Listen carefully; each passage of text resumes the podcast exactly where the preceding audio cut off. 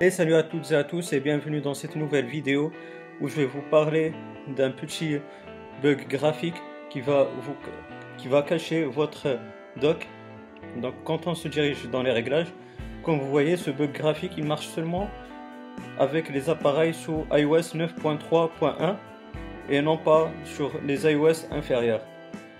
Donc ce qu'il vous faut les amis, il faut aller à Safari et taper l'adresse iOSEmulatorspot.com. D'ailleurs, je vais laisser l'adresse dans la description de la vidéo. Dans Select Page, on va se diriger vers Doc. Et donc, on a deux fonds d'écran. Il y en a un en blanc, comme vous voyez, et il y en a un autre en noir. Et vous allez euh, prendre celui qui, qui vous faut. Enfin, il y en a un en blanc et il y en a un en, gris. Et il suffit seulement de, cliquer sur Install il va vous sortir une nouvelle fenêtre. Vous allez voir. Par exemple, là, je sélectionne le gris. Et là, il me sort le fond d'écran. Il faut juste rester cliqué et enregistrer l'image comme n'importe quelle autre image. Ça, je vais pas vous le montrer, vous le savez très bien. Une fois on a choisi ce, fond d'écran là, il est là avec les, dans notre pellicule.